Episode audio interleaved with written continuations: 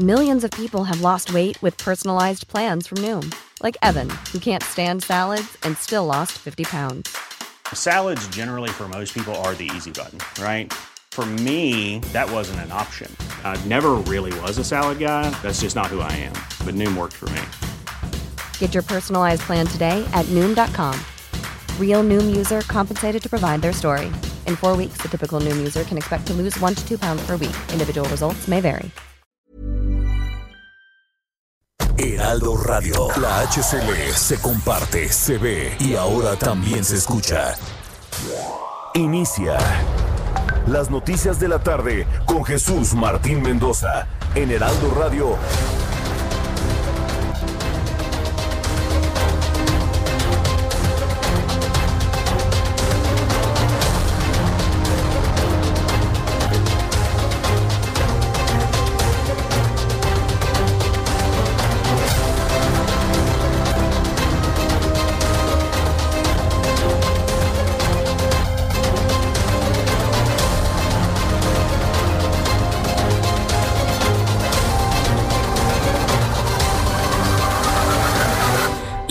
La tarde en punto, hora del centro de la República Mexicana. Bienvenidos, muy buenas tardes. Iniciamos el Heraldo Radio con toda la información importante a esta hora de la tarde. Les saluda Jesús Martín Mendoza a través de una enorme plataforma, la más poderosa de radio informativa en todo el país, el Heraldo Radio, en más de 25 emisoras en México y en el sur de los Estados Unidos. Súbale el volumen a su radio, que le tengo la información más importante hasta este momento. Donald Trump, presidente de los Estados Unidos, ofrece una conferencia de prensa en estos momentos desde la Casa Blanca. Ha calificado el proceso electoral en los Estados Unidos como un acto totalmente corrompido por los demócratas ha hecho un recuento de todas las irregularidades que los republicanos han encontrado en diversos estados como Pensilvania, Georgia, Carolina del Norte, Wisconsin, Michigan, Nevada. En estos momentos se dirige a la nación en una cadena nacional en donde comenta lo siguiente. Este es el sonido de la cadena de noticias Telemundo y es la, la traducción de la cadena de noticias Telemundo en Miami, Florida.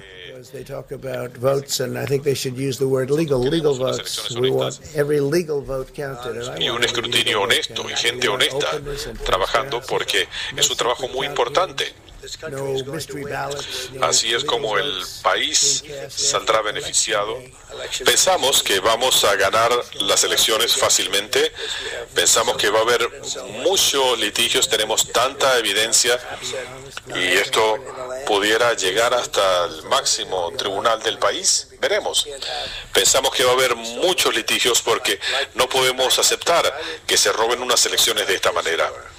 Yo he venido hablando de esto con todos ustedes eh, por meses y he dicho que esto de los votos por correo iban a ser un desastre. En votaciones pequeñas eh, ya hay problemas, pero esto es un desastre. Esta es una versión a gran escala y cada día la cosa se pone peor. Estamos escuchando historias de terror, absolutamente, y no podemos Dice, y no podemos, y no podemos de alguna manera, pues aceptar este tipo de situaciones. Ha dicho claramente el propio presidente de los Estados Unidos, Donald Trump, que de ninguna manera van a aceptar una elección corrompida. Dice va, fácilmente vamos a ganar la elección. Hace unos instantes dice, fácilmente vamos a ganar esta, esta elección. Este ha sido un sonido que, como ya le he informado, ha sido proporcionado por la cadena de noticias Telemundo en Miami, Florida. Se ha retirado ya el presidente de los Estados Unidos, quien ha confirmado que van a continuar con el proceso de litigios para poder aclarar todo lo que ha ocurrido en esta elección que como ellos lo han calificado ha sido una elección completamente corrompida por los propios demócratas. Vamos a estar muy atentos y le voy a dar en unos instantes más un resumen de lo que ha comentado el propio presidente de los Estados Unidos, Donald Trump, en esta conferencia. Bueno, en esta declaratoria, porque en realidad no fue una conferencia de prensa y no fue por una, no fue una conferencia de prensa porque no aceptó preguntas de ninguna índole simple y sencillamente pues habló de lo que ocurre. Estos comentarios los hace el presidente Donald Trump a casi 40, a 48 horas de que empezaron a fluir los primeros datos de la elección en los Estados Unidos y que hasta el momento no hay nada para nadie. Joe Biden en este momento tiene 253 votos electorales contra 214 de Donald Trump y no ha fluido la información. Por supuesto que no ha fluido la información debido a que, bueno, pues hay que decirlo con toda claridad, no han cerrado los estados en donde se tiene contabilización de votos por correo.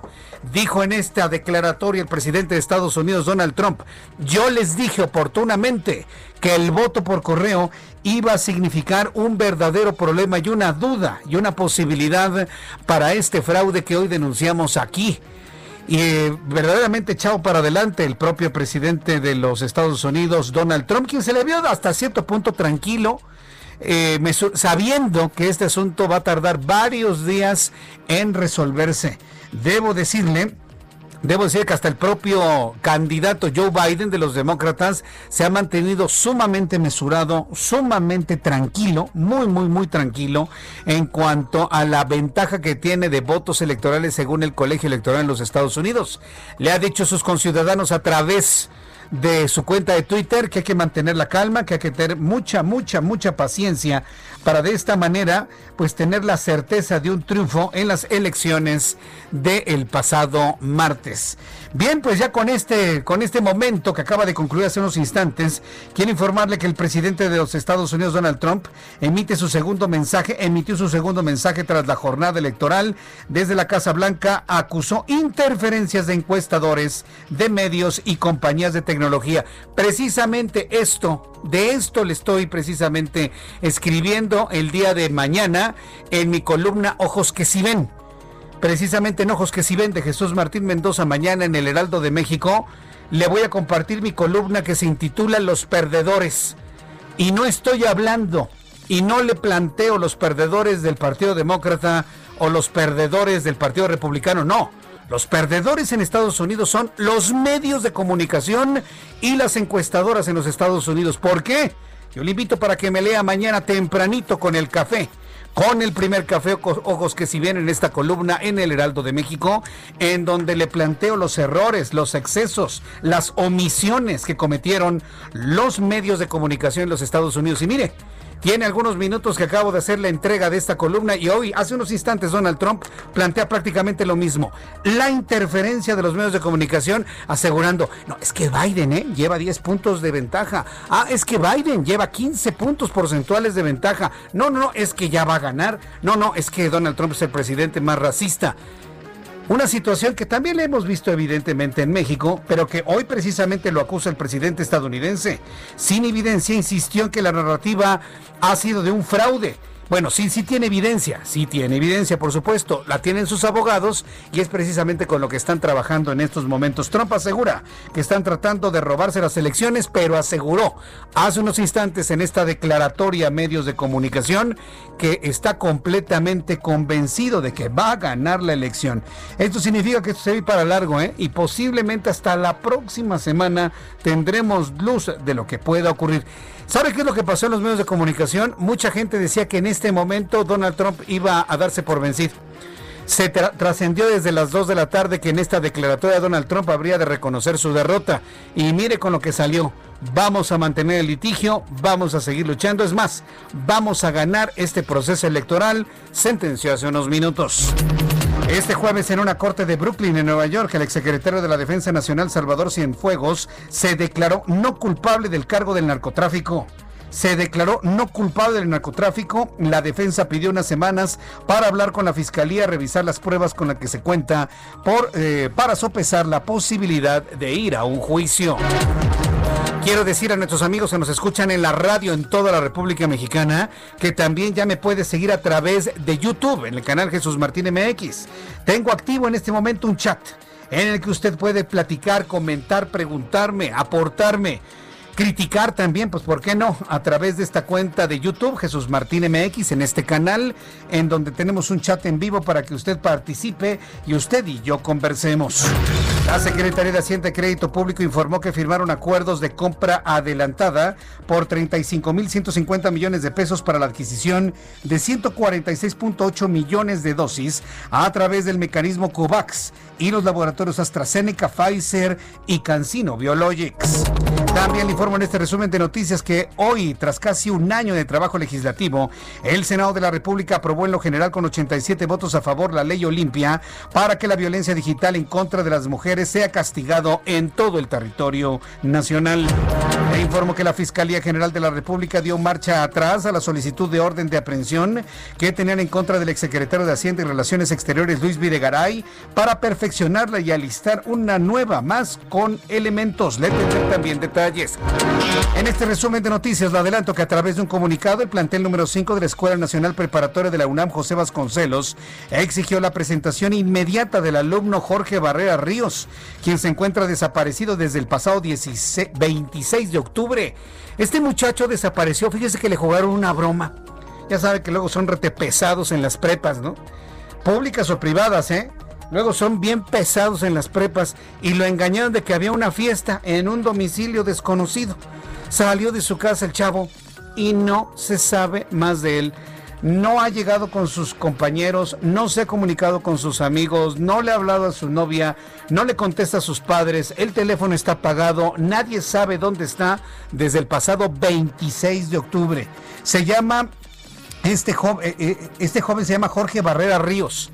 Si Jorge Barrera Ríos nos está escuchando en este momento, si alguien lo conoce, queremos pedirle a quien sepa datos que nos los envíe a nuestra cuenta de Twitter, arroba Jesús Martín MX, o bien a través de nuestro canal de YouTube, Jesús Martín MX, o bien que se comunique a su casa. Si nos estás escuchando, Jorge Barrera Ríos, es importante que te comuniques a tu casa. Tu familia está angustiadísima y tus amigos también.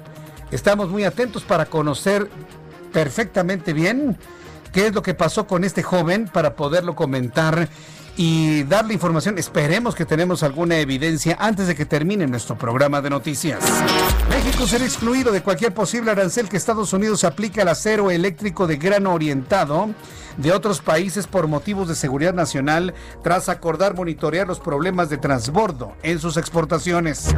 También informaré que la Asamblea General de la Organización de las Naciones Unidas va a celebrar una cumbre excepcional sobre la pandemia de COVID-19 los próximos 3 y 4 de diciembre esto en Nueva York, en los Estados Unidos, para reforzar la cooperación internacional. En más noticias internacionales en este resumen de noticias. Después de posponer por varias semanas un segundo confinamiento, el primer ministro británico Boris Johnson informó que se aplicará nuevamente esta medida con la finalidad de contrarrestar los contagios por coronavirus en esta región.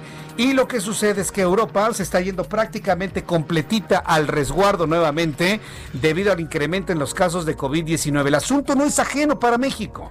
Y de manera muy personal, los gobernadores, algunos gobernadores de la República Mexicana, hablan de este confinamiento. Tal es el caso de lo que está ocurriendo en estos momentos en Durango.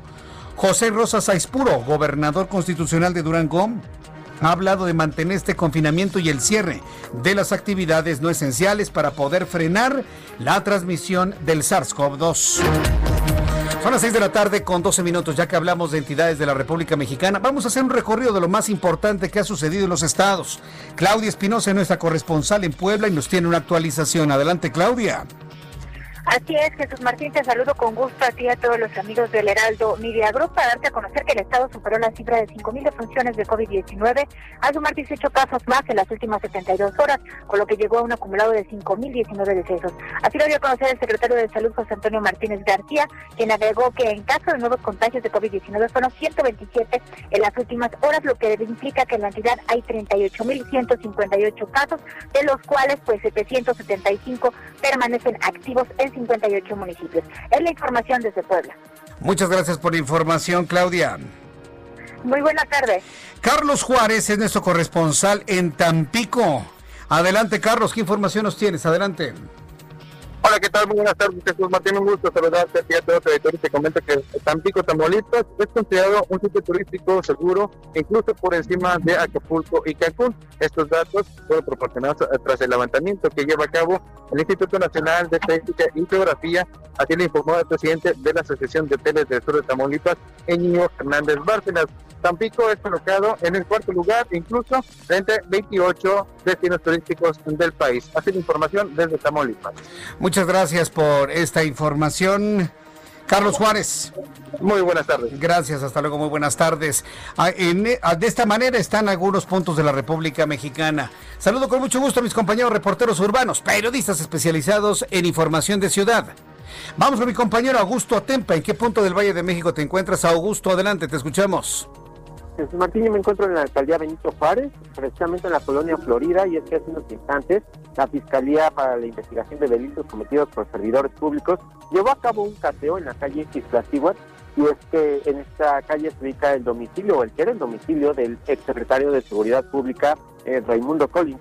Esto es parte de la investigación que se lleva en contra de este, este funcionario por el delito de, eh, de por el delito de perdón el delito de eh, enriquecimiento ilícito.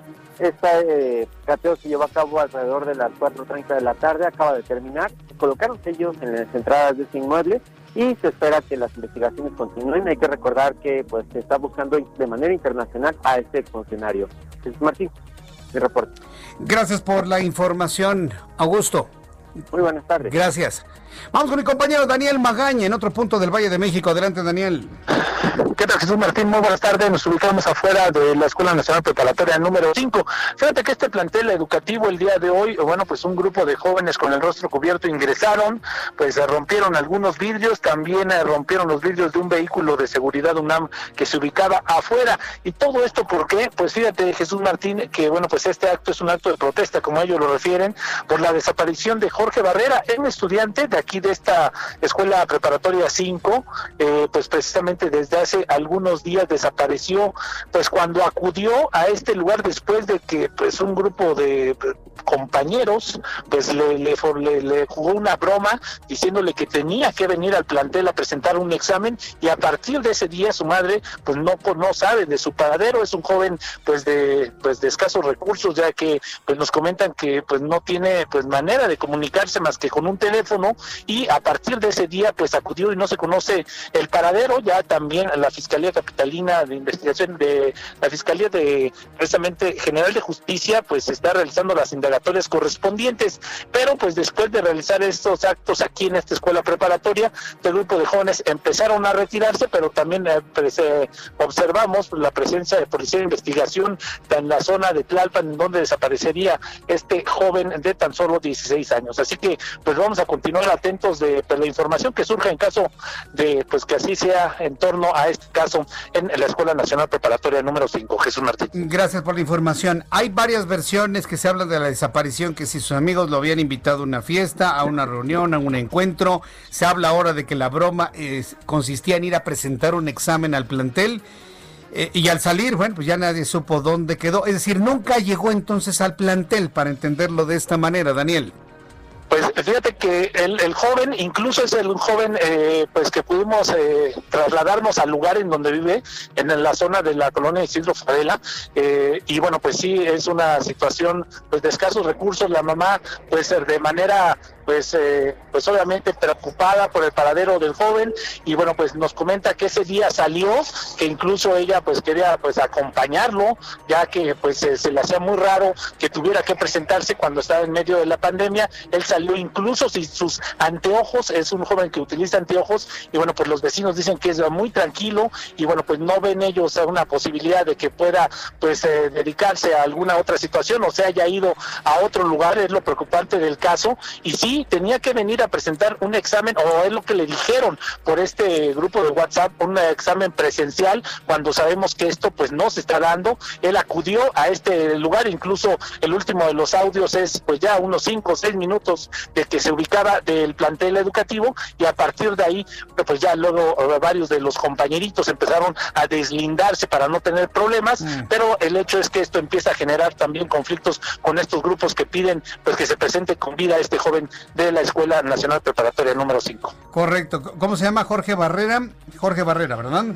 Efectivamente, el, nombre de este jovencito es eh, pues eh, Jorge Barrera y bueno, pues desde el pasado eh, Jorge Barrera Ríos, de 16 años de edad, desaparecería el, día 26, pero bueno, pues incluso las autoridades de este colegio antes de pues que se llevaran pues los actos vandálicos, pues les, les comentaban a pues algunos de estos jóvenes que realmente pues la, la denuncia se presentó hasta el 3 de noviembre.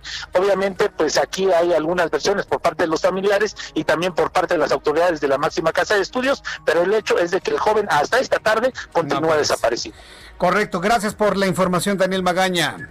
Buenas tardes. Hasta luego, buenas tardes. Jorge Barrera Ríos, ¿quién, sabe, ¿quién es la persona más probable que sepa dónde está? Sus propios cuates, ¿eh? sus propios amigos. Así que hay que ubicarlos, ¿eh? porque seguramente si le jugaron la broma, seguramente se les pasó la mano en algo y lo aventaron por ahí. Eso seguramente es lo que pasó. Ay, mire, Sabe más el diablo por viejo que por diablo, ¿eh? Y nos, quienes, hay quienes ya pasamos por ahí. Entonces ya sabemos muy bien el tipo de bromitas que se juegan algunos tipos de esas edades en esas escuelas. Así que yo le invito a la Universidad Nacional Autónoma de México que no deje que ninguno de sus amigos, entre comillas, se pele. Porque ellos le hicieron algo a este chavo. Claro, por supuesto. Si le jugaron una broma para ir al plantel, por supuesto que lo interceptaron antes. Yo es lo que yo pensaría, ¿eh? tomando en cuenta cómo se dan ese tipo de jugarretas entre los squinkles que se sienten muy machos o más fuertes o muy bullies.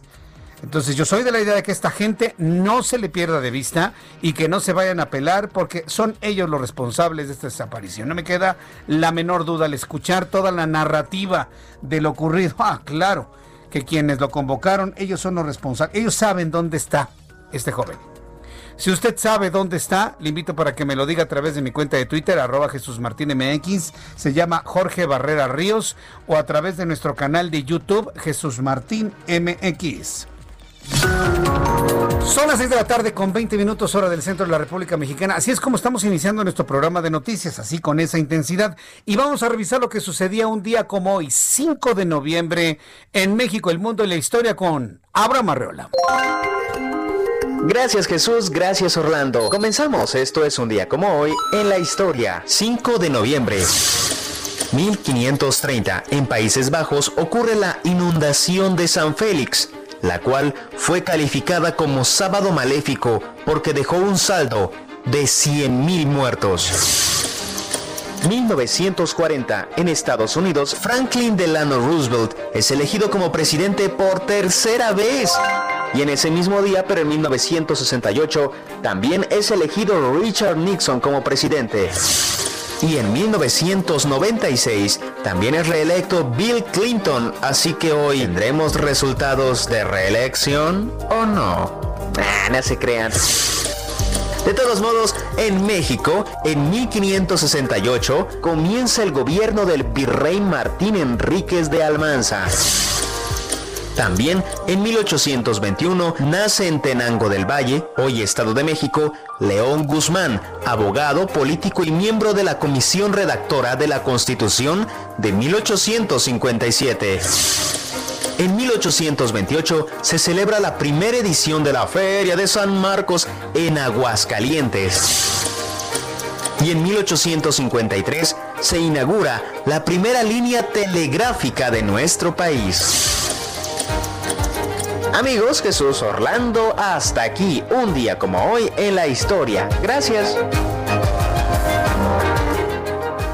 muchas gracias por la información y por recordarnos esto a nuestro querido compañero Abraham Arreola, que cada vez lo escucho mejor, mejor y con más fuerza y de, de, verdad me da muchísimo, muchísimo gusto.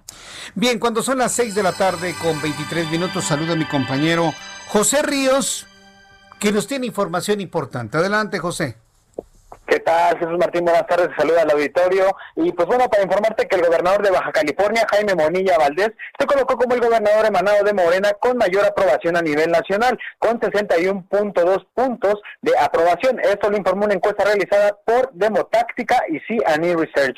De acuerdo con el estudio, el mandatario estatal se coloca en el cuarto puesto a nivel nacional en el ranking de gobernadores, quienes entre los más cercanos se encuentran eh, Miguel Barbosa y Cuitlava García, ubicados en los lugares 10 y 11 respectivamente, dentro de los mandatarios emanados del gobierno de la administración morenista. La encuesta destaca al gobernador baja californiano por su aprobación en los rubros de seguridad, manejo de las finanzas, el combate a la pobreza y la creación de empleos. Al respecto, en su videoconferencia diaria, el gobernador agradeció la muestra de la aprobación de la ciudadanía. Sin embargo, afirmó que aún falta camino por hacer en su gobierno. Apuntó que, pues bueno, son los ciudadanos quienes califican y que existe mucho cariño y respeto hacia la administración porque aprecian que es un gobierno muy transparente. Entonces, pues bueno, reitero sus agradecimientos en su videoconferencia, en su videoconferencia diaria, perdón. Eh, por último, Jesús Martín, pues bueno, cabe destacar que este estudio muestra un nivel de confianza del 96% y fue realizado a través de vía telefónica entre el 20 y 29 de octubre con 19.200 llamadas telefónicas. Ese es el informe que te tengo, Jesús Martín.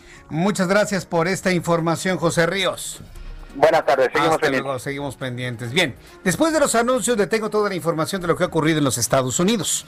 Estoy buscando a Lila Bed o a Francisco Villalobos para que nos den alguna reflexión, comentario, análisis de lo que ha anunciado el presidente de los Estados Unidos, Donald Trump, luego de haber perdido dos demandas por fraude electoral. Platicaré también con Juan Musi, nuestro analista financiero, para conocer cómo se ha movido todo el mundo financiero con la situación electoral en Estados Unidos. Escriban por Twitter, arroba Jesús Martín MX y YouTube, Jesús Martín MX. Escuchas a... Jesús Martín Mendoza con las noticias de la tarde por Heraldo Radio, una estación de Heraldo Media Group. Heraldo Radio, la HCL se comparte, se ve y ahora también se escucha.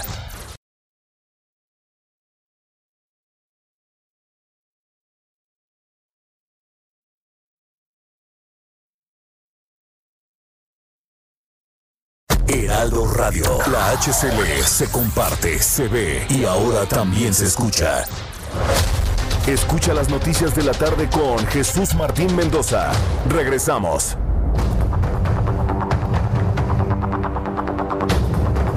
Son las seis y media, las seis de la tarde con 30 minutos hora del centro de la República Mexicana. Vamos con mi compañero Francisco Villalobos hasta Houston, Texas. Estuvo muy atento del mensaje del presidente de los Estados Unidos, Donald Trump. Luego que ya le adelantaba, le fueron negados dos procesos de anulación de votación en los Estados Unidos. Francisco Villalobos, qué momentos insólitos, inéditos se están viviendo en los Estados Unidos, Francisco. Helado, Jesús Martín. Totalmente helado eh, estoy y mira, ya sabes que aquí me gusta tu espacio porque podemos explayarnos, podemos ser nosotros, pero yo también creo que también hay momentos donde hay que ser prudentes y sobrios. Yo invito a, la, a nuestros radioescuchas que cuando tengan tiempo, no solamente vean y escuchen lo que acaba de pasar hace unos minutos desde la Casa Blanca, desde la oficina de prensa de la Casa Blanca, este, este, Ah, protagonizado por el presidente de los Estados Unidos, sino que lo graben. Porque yo les garantizo que es así como el video de Nixon este, dando su último speech en agosto del 74 cuando estaba diciendo a la nación que renunciaba a la Casa Blanca, o, este, o el, el discurso de Johnson que, indicando que no iba a correr a la reelección, o el mismísimo anuncio de que John Kennedy había sido asesinado, este desafortunado momento va a ser recordado estudiado, condenado de, este, por los libros de nuestros hijos y los hijos de nuestros hijos, Jesús Martín, en 15 segundos de conferencia de prensa o mensaje a la nación del presidente de los Estados Unidos número 45 de nombre Donald J. Trump, hizo lo que ningún presidente en 244 años de historia de la nación ha hecho antes. Impugnó sin evidencia alguna sin tener ningún tipo de razón, llamándole fraudulenta a las elecciones del 2020 por el simple hecho que está viendo cómo está perdiendo en Pensilvania, está perdiendo en, este, en Georgia, prácticamente ya perdió en Arizona y no va a ganar en Nevada. Y ya casi es un hecho de que Joe Biden va a ser el próximo presidente de los Estados Unidos, compañero. Y lo que, Sí, perdón, te, iba a decir que si todo prevalece como hasta este momento, pues sí, Joe Biden va a ser el presidente, sin duda alguna. Yo no veo, por el tono del mensaje de hace unos minutos de Donald Trump, yo no veo que él vaya a aceptar una derrota, ¿eh? Yo creo que esto se va para largo, Francisco. A eso, a eso voy, porque mira, yo no me preocupa las impugnaciones legales. Yo no me, no me preocupa eso. Créeme que la pesadilla que se está formando que lo platicamos tú y yo durante los últimos dos años, que el peor, el peor escenario es de que cómo reaccionaría Donald Trump si llegara a perder. A mí no me preocupa las impugnaciones que haga en la Corte, porque al final de cuentas la Corte tiene que basarse en la ley.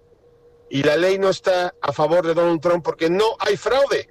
No hay fraude porque donde se cuentan los, los, este, las boletas electorales, tanto en Pensilvania, tanto en Carolina del Norte como en Georgia, son abiertas a la prensa, abiertos a representantes del Partido Republicano y Demócrata, y no hay manera de que alguien, bajita la mano, empiece a hacer un fraude de tal grado que estados donde hay millones de habitantes pudiera cambiar los resultados de una elección. O sea, simplemente no se puede. No es como en México, no es como en América Latina, que está todo centralizado y un individuo que tiene una, una, este, una, una este, clave secreta este, eh, eh, pueda impugnar la, la, decisión que yo, compañero. Así las cosas, ojalá que esto no presente, que no haya, que no haya violencia y ojalá que, el, que los republicanos ahora sí tengan tantita este, tantito patriotismo, iba a decir ya una infamia al aire, lo tantito patriotismo y condenar a este presidente. Bien, eh, Francisco Villalobos, eh, yo te agradezco mucho este análisis de lo que ha ocurrido. Yo quiero que nunca dejes de ser como eres tú, de informar lo que observas, lo que ves, lo que eh, periodísticamente reporteas, siempre aquí en el Heraldo Radio. Somos un medio totalmente abierto y libre. Hazlo siempre, por favor, Francisco. Y tú también, compañero.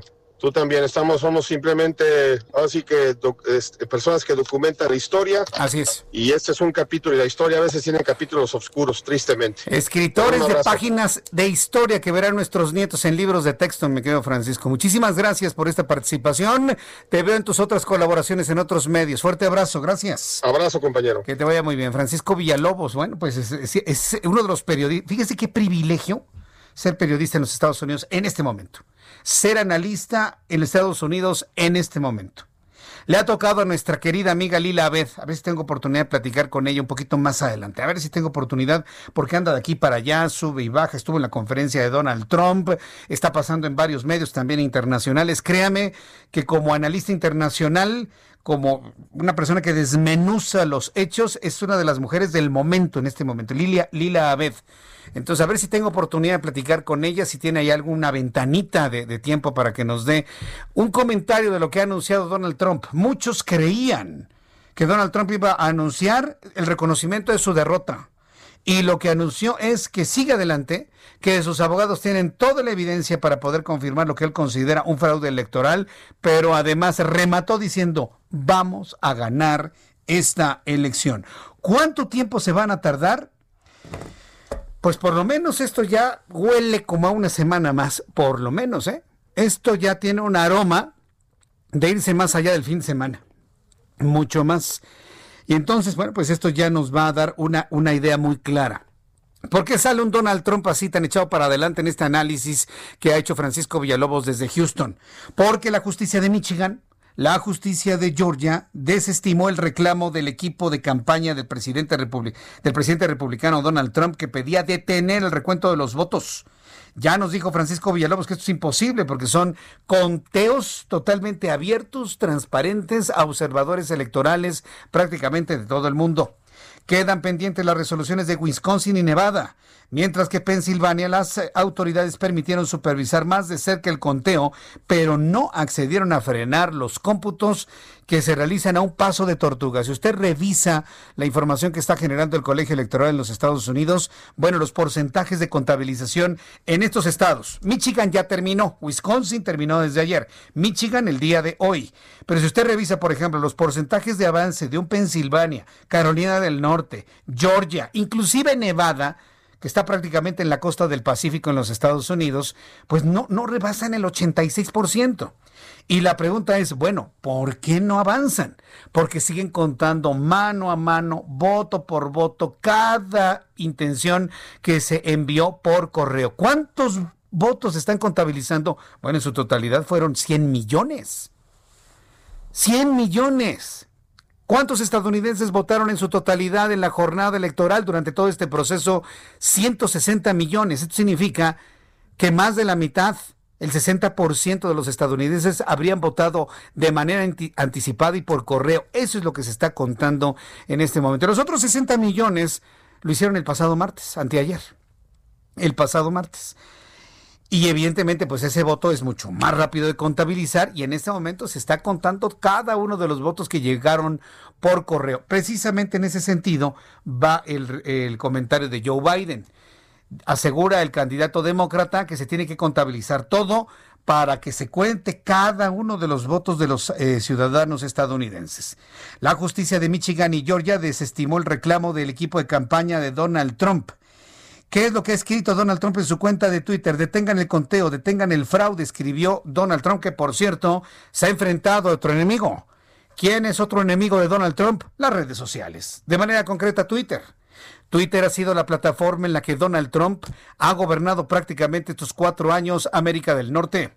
Pesan más sus comentarios vía Twitter que una declaración, que un decreto, que un anuncio, que una conferencia de prensa. Un mensaje de Twitter es capaz inclusive de mover los mercados a nivel mundial. Twitter ha sido una plataforma en la que Donald Trump ha hecho y deshecho en cuanto a política internacional. Hoy Twitter ya le pone un alto a Donald Trump y le ha bajado varios mensajes vía Twitter por considerar que no respetan los códigos de ética de esta red social. Tiene al mundo en su contra Donald Trump. ¿Podrá salir adelante? Por lo pronto ya los mercados internacionales empiezan a resentir todos estos efectos de esta incertidumbre que se cierne sobre los Estados Unidos. Una incertidumbre que de continuar por varios días puede contaminar los mercados del mundo entero. Ya veíamos ayer un debilitamiento de la moneda estadounidense. ¿Y qué es lo que tenemos en este momento en las manos y se prevé para los próximos días? Tomando en cuenta que el mensaje de Donald Trump hace unos instantes ha anunciado mantener esta incertidumbre por varios días más. Juan Musi, analista financiero, gran amigo del Heraldo Radio, está en este momento en la línea telefónica. Mi querido Juan, gracias por tomar una llamada telefónica en este jueves. Muy buenas tardes. Mi querido Jesús Martín, qué gusto saludarte. Siempre es un placer tomar la llamada a ti y a tu noticiero. Oye, pues eh, básicamente comentar que eh, pues estoy yo sorprendido por varias cosas. Quisiera rápidamente decirte cuáles. Cuatro días consecutivos de alza en los mercados financieros. Y esto, la verdad es que sí lo quiero reflexionar porque cuando empezaba a darse a conocer que Biden iba a ser el presidente, los mercados fueron muy negativos y luego cuando empezó a agarrar ventaja Trump, los mercados fueron muy positivos. Lo he explicado aquí y lo repito rápidamente. Los mercados tienen una ligera preferencia por la fracción republicana porque eh, ellos continuarían sin subir los impuestos, lo cual se traduce en mayores rendimientos para las empresas que hoy pagan menos impuestos y los inversionistas obtienen más retorno de las acciones que, que compran. Y por el otro lado, Jesús Martín, son menos eh, pro regulación, supervisión, eh, y, dejan con más libertad prácticas de libre mercado y al sector financiero, intermediarios, etcétera, los dejan más libres, permíteme la expresión. Entonces, estos temas que en los demócratas es sabido que son más pro regulación, más supervisión, más estrictos, y además que Biden ya anunció que a las empresas billonarias o trillonarias eh, les va a subir los impuestos, cosa que yo veo correcto porque hay un déficit fiscal enorme en Estados Unidos. Creo que la responsabilidad fiscal urge. Y por otro lado, porque también Biden avisó, o, lo ha estado diciendo en su campaña abiertamente, que los que ganen más de 400 mil dólares es gente muy privilegiada, es un sector de la población evidentemente rico, pues también tiene que pagar más impuestos. Pero bueno, dicho esto, lo que te quiero comentar es que Curiosamente, luego los mercados, a pesar de que se fortalecía la teoría de que ganaba Biden, pues llevan prácticamente cuatro días seguidos subiendo, ya sin importar si gana un republicano o gana un demócrata. Mm. ¿Por qué? La explicación es la siguiente, porque en un principio pensaban que Biden iba a arrasar, se estaban yendo con las encuestas, iba a ganar Cámara Baja, Cámara Alta y además la presidencia la ola azul, la ola demócrata que iba a llegar si esto ocurría, evidentemente daba por hecho que esto que te estoy contando iba a ocurrir. Iban a subir impuestos, iban a regular más, iban a supervisar más, en fin. Cuando poco a poco se empiezan a conocer resultados y se empieza a casi dar por hecho que la Cámara Baja va a quedar eh, por mayoría demócrata y el Senado o la Cámara Alta va a quedar por mayoría republicana, entonces el mercado se tranquiliza y dicen, bueno, está perfecto que gane Biden, si no gana Trump, porque ya hay un contrapeso en el Senado que no va a permitir que estas cosas que Biden ha dicho que va a hacer, pues las haga por la libre. Entonces, tranquiliza esto a los mercados y eso explica que lleva cuatro días, nosotros decimos de rally alcista, o sea, un movimiento fuertemente positivo.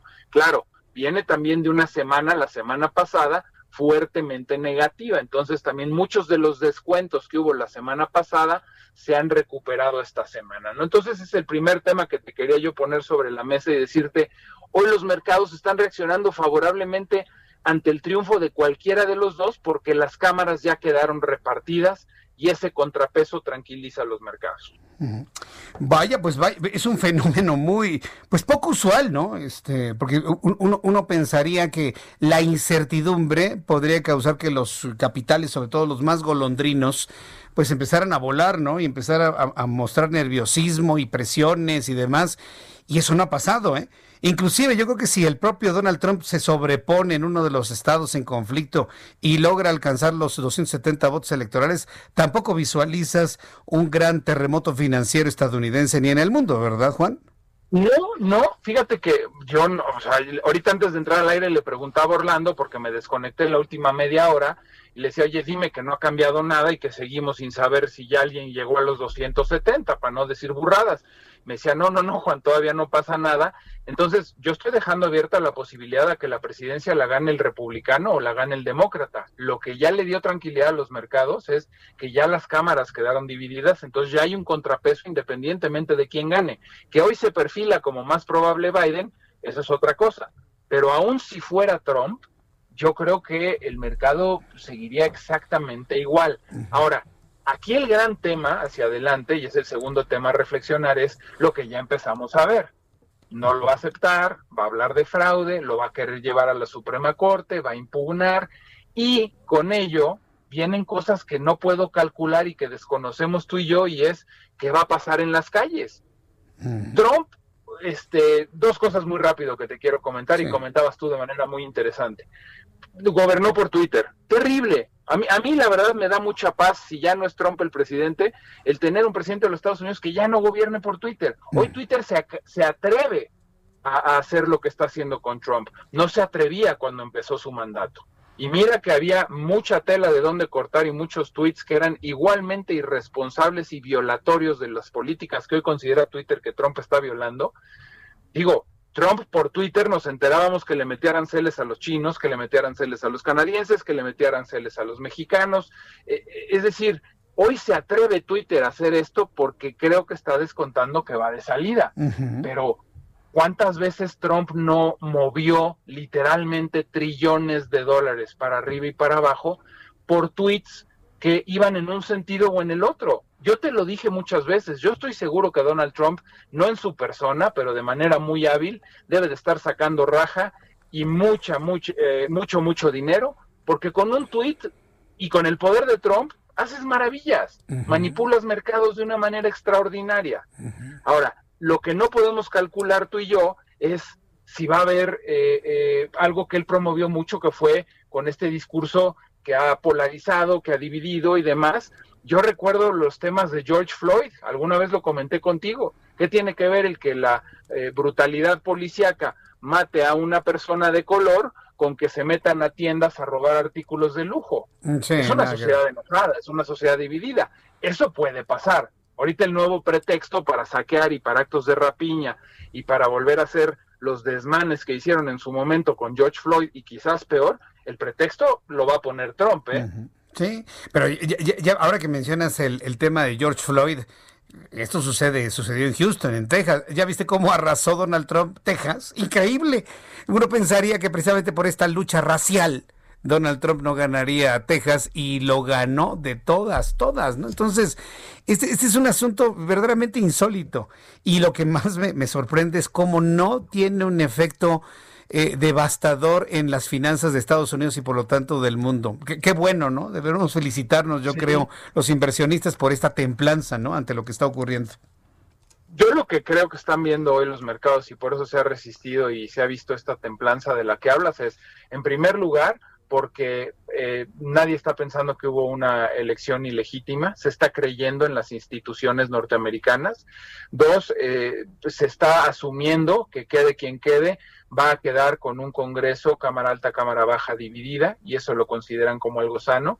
Y tres, si llegara a haber relajos, disturbios, protestas, alegatos de que es fraudulento, etcétera, etcétera, también vuelven a creer en que las instituciones están por encima de y que esto no va a pasar a mayores. Y por eso ha habido esta templanza.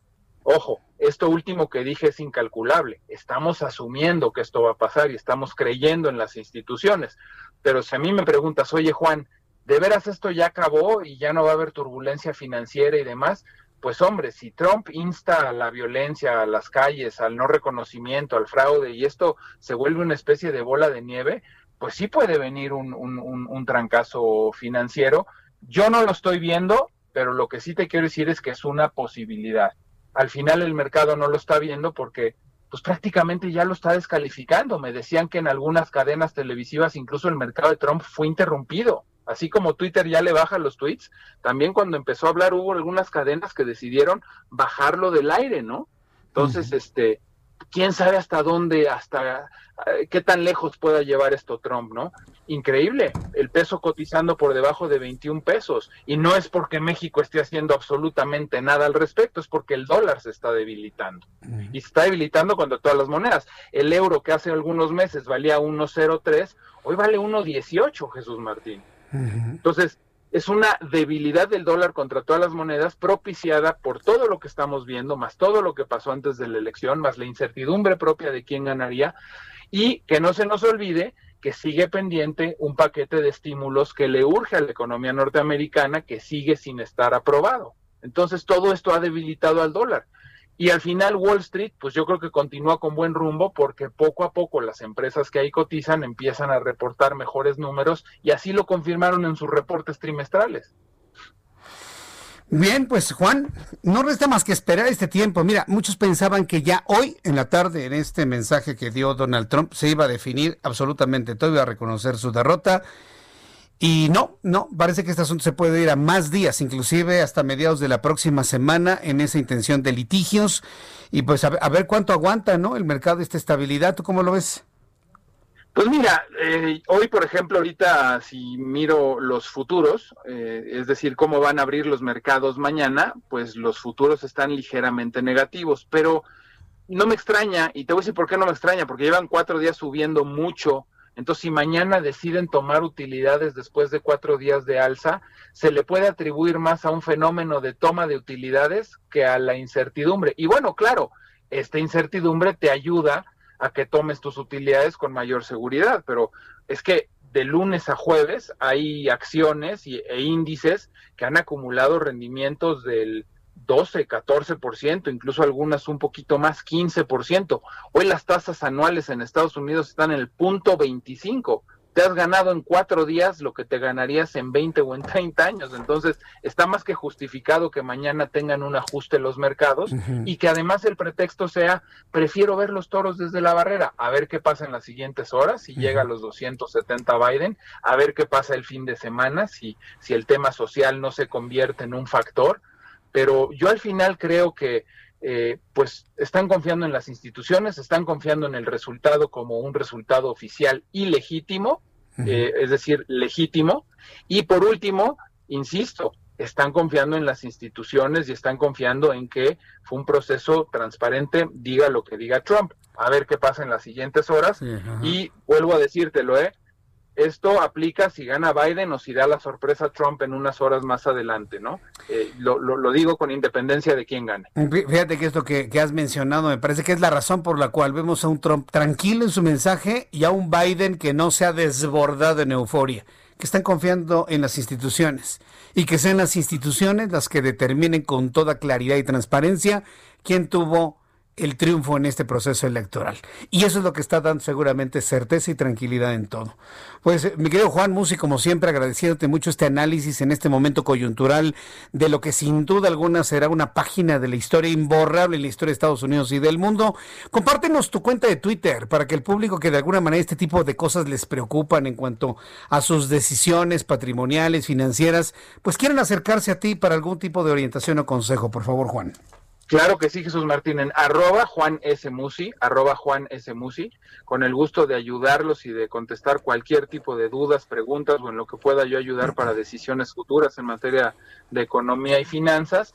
Y rápidamente te comento, pasó completamente desapercibido. Hoy se juntó la FED, hubo reunión de política monetaria, no hizo nada, dejó las tasas en donde están, pero fíjate, están todos los focos puestos en esto, entonces pasó por completo desapercibida. Pero bueno, al final en la reunión de política monetaria las tasas se quedan donde están, de 0 a 0.25, no hay movimientos y mañana hay que estar atentos porque temprano se publica el dato del empleo y se está esperando una generación de empleos muy importante durante el mes de octubre porque recuerda que venimos de la pandemia de un déficit de 30 millones de plazas de empleos que se perdieron y mañana es importante porque podrían anunciar una cifra entre 7 y 8 millones de empleos creados.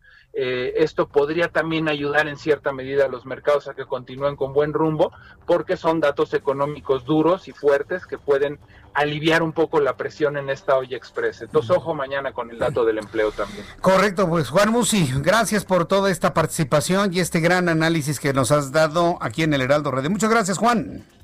Un placer como siempre. Abrazo fuerte. Abrazo fuerte. Yo le invito para que siga Juan Musi todos los días. Síganlo en su cuenta de Twitter, arroba Juan S. Musi. Todos los días le da eh, información grabada a través de la plataforma de Twitter para que usted tome decisiones. Consúltelo, arroba Juan S. Musi.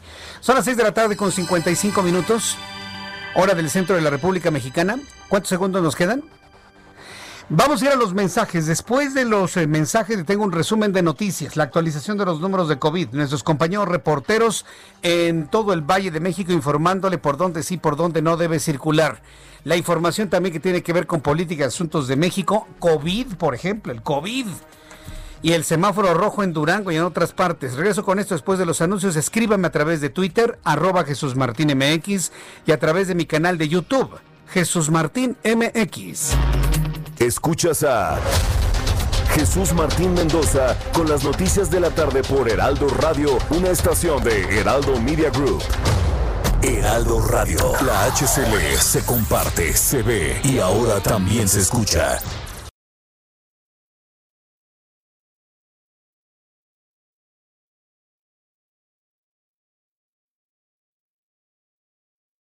Heraldo Radio. La HCL se comparte, se ve y ahora también se escucha. Escucha las noticias de la tarde con Jesús Martín Mendoza. Regresamos.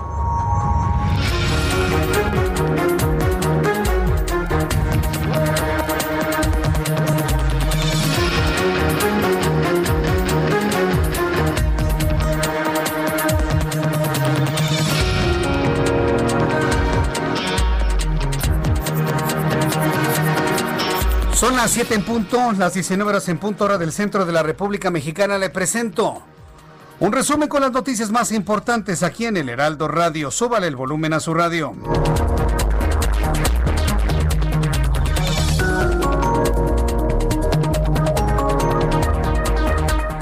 Hace una hora, el presidente de los Estados Unidos, Donald Trump, candidato republicano a la presidencia por cuatro años más, aseguró que no van a dejar el reclamo de un fraude en las elecciones para presidente de los Estados Unidos. Lo calificó como un fraude demócrata. Considero que tiene todas las pruebas para poder demostrar de que hubo irregularidades, inconsistencias durante el conteo de votos. Dos entidades en los Estados Unidos han negado la suspensión y anulación de los votos, de manera concreta Georgia y también Wisconsin. Mientras tanto, Joe Biden, quien es el candidato demócrata a la presidencia de los Estados Unidos, escribió en su cuenta de Twitter, nadie nos va a quitar nuestra democracia, ni ahora ni nunca. Estados Unidos ha llegado demasiado lejos, ha librado demasiadas batallas y ha soportado demasiado como para permitir que esto suceda. ¿Sabe Joe Biden del poderío de Donald Trump desde el punto de vista legal para poder detener conteos y volverlos a contar y demostrar, dice Trump, que en algunos estados que fueron para Biden, en realidad ganó él. Mientras tanto, bueno, pues Biden ya suma 264 delegados en el colegio electoral a un paso de lograr 270 que le darían las llaves de la Casa Blanca frente a los 214 que acumula Trump. No le han podido sumar sus ventajas en Pensilvania, Carolina del Norte, eh, Georgia y Alaska. Con estos cuatro estados, Donald Trump apenas alcanzaría los 267 votos electorales. A dos días de las elecciones presidenciales, el candidato Donald Trump señaló diversas irregularidades en los comicios que hasta el momento da la ventaja a Biden. Dice, yo gané definitivamente en muchos estados, dice Trump, al dar un mensaje desde la Casa Blanca. Ha habido muchas tretas y no lo podemos tolerar en nuestro país, concluyó el presidente Trump, quien también señaló responsabilidad por parte de los medios de comunicación estadounidenses. Y le voy a decir una cosa, tiene razón, ¿sabe por qué tiene razón? Porque los medios de comunicación a los que les cae gordísimo Donald Trump o que su administración no invertía en esos medios de comunicación, se la pasaron diciendo que iba perdiendo 10 puntos porcentuales, 12 puntos porcentuales, que Joe Biden le sacaba una ventaja de 10, 12, 15 hasta 20 puntos. Una ventaja que hay que decirlo como es, es totalmente inexistente. Están prácticamente empatados. ¿Dónde está la ventaja de la que hablaban las encuestadoras y los medios de comunicación en los Estados Unidos? Eso es lo que ha estado cuestionando el presidente de Estados Unidos, Donald Trump, la intervención de una percepción totalmente equivocada, manipulada por parte de los medios estadounidenses. ¿Qué opina usted de esto? Yo le invito para que me lo escriba a través de mi cuenta de Twitter, arroba Jesús Martín MX, y a través de YouTube, Jesús Martín MX. A dos días de las elecciones presidenciales en los Estados Unidos, el candidato republicano Donald Trump señaló diversas irregularidades. Seguiremos con este dato y sobre todo las reacciones que se generen. Además, en noticias de la capital, aquí en nuestro país, Protección Civil activó la alerta amarilla que pronosticó bajas temperaturas o que pronostican bajas temperaturas entre las 5 de la mañana y las 8 de la mañana de mañana viernes. Las alcaldías con este alertamiento por intenso frío son, mucha atención amigos de Álvaro Obregón, Coajimalpa, Magdalena Contreras, Milpa Alta, Tláhuac, donde se esperan temperaturas de entre 4 y 6 grados Celsius. En más noticias de la capital trasciende un cateo a la casa de Raimundo Collins, quien habría sido señalado como responsable de diversos ilícitos en su paso por el gobierno de la Ciudad de México. Los cateos se realizan en calles de la colonia Florida, en el sur de la Ciudad de México. El Banco Mundial y el Fondo Monetario Internacional dijeron que pospondrán los planes para celebrar las reuniones anuales del Grupo Banco Mundial, Fondo Monetario Internacional en Marruecos en octubre de 2021 hasta 2022 debido a la pandemia de COVID-19. Las reuniones anuales generalmente se llevan a cabo durante dos años consecutivos en la sede del Banco Mundial y del Fondo Monetario Internacional en Washington y luego en un país miembro cada tres años. Más de 6.000 personas en Lanzhou la capital de la provincia de Gansu, China, dieron positivo a la enfermedad bacteriana brucelosis, dijo el gobierno local en un brote causado por una fuga en una planta de vacunas hace más de un año.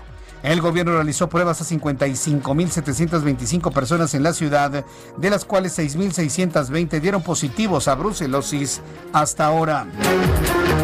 El primer ministro de Grecia anunció una cuarentena de tres semanas en toda la nación a partir del próximo sábado, alegando que es necesario frenar el incremento de los casos de COVID-19 antes de que el sistema de salud se vea sometido a una presión insoportable. Los residentes solo podrán salir de sus casas por motivos concretos como ir al trabajo, ir a una cita médica, hacer algo de ejercicio y deberán informar a las autoridades a través de un mensaje de texto cuáles son las razones para salir de sus casas. Así están las cosas allá en Grecia, ¿eh? Allá no se y nadie pone en duda porque en otros países del mundo sí hay respeto a la autoridad, nadie pone en duda si se están violando sus derechos humanos. Nadie ha argumentado eso, ¿eh? Solamente en un pequeñísimo y tercermundista país. Creo que usted ya sabe a cuál me refiero. Son las noticias en resumen. Le invito para que siga con nosotros. Le saluda Jesús Martín Mendoza.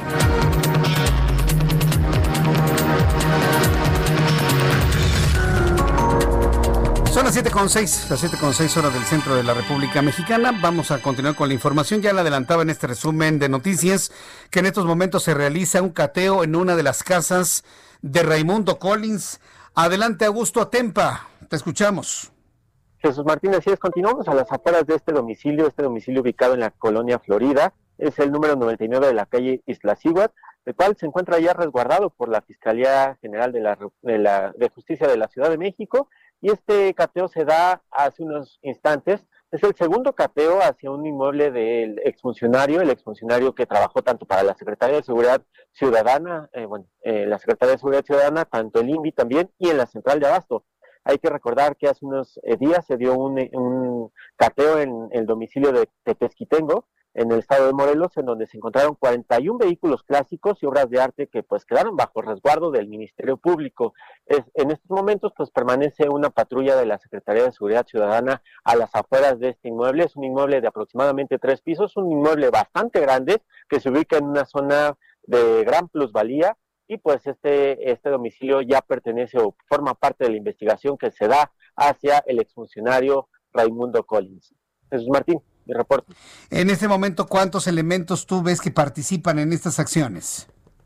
Ahorita solamente permanecen los elementos de la Secretaría de Seguridad Ciudadana, son eh, dos elementos que se encuentran custodiando este inmueble, pero hace unos instantes hubo varias patrullas de la Policía de Investigación, pudimos contar al menos cinco patrullas, varias camionetas quienes ingresaron a este inmueble para poder pues llevar a cabo este cateo. No vimos si se llevaron algunas pertenencias, no vimos eh, si pudieron eh, apoderarse de algo, que quedara bajo investigación.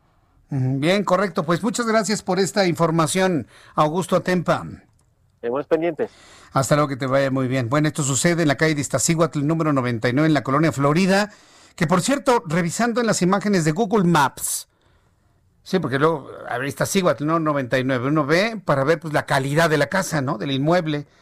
Yo estaba pensando que ante las acusaciones que obran sobre un Raimundo Collins, ex director del INVI en la Ciudad de México, no, pues iba a tener un, un, emporio, ¿no? Una casona, ¿no? una casa enorme. Y no, fíjese que no, no. La, casa que está siendo cateada es, yo creo que para alguien que conoce la colonia Florida, pues es una de las casas más sencillas que existen en la zona. Con esto no le quito ningún tipo de responsabilidad pero no es una casa lujosa, es más, se pasa completamente desapercibida para quien va circulando por esas calles, no es en realidad una casa muy lujosa, llamativa, ostentosa, eh, imperial, eh, faraónica, no, no, no, pero en lo más mínimo, ¿eh? Un solo piso, es un solo piso, un pequeño desván en la parte de arriba, un zaguán de color café, con un número 99, bardita pintada de color blanco o crema, y párele de contar, ¿eh? La verdad no, no, no me parece que sea un inmueble que llame la atención. ¿Quién sabe qué habrá adentro? Evidentemente, vamos a ver y vamos a estar muy atentos de lo que diga la autoridad en la capital de la República para conocer los detalles de este cateo. ¿Con quién vamos, Orlando? Vamos con nuestro compañero Daniel Magaña en otro punto del Valle de México. Adelante, Daniel. Así es, Jesús Martín, ahora con información vehicular de la zona de la avenida Canal de Miramontes, algo de carga vehicular, sobre todo para cruzar la zona de la Alameda del Sur, cerca de la calzada de las bombas, pero a partir de aquí es una muy buena opción en la zona de Miramontes para desplazarse hacia Tasqueña o bien las personas que se incorporan hacia el circuito interior, el tramo de Río Churubusco, el sentido opuesto, pues las complicaciones viales las ubicamos para pues cruzar precisamente la zona de la calzada a Coxpa, esto para que se desplaza ya esta noche hacia la zona de la alcaldía de Xochimilco. El reporte, muy buenas noches. Gracias, muy buenas noches.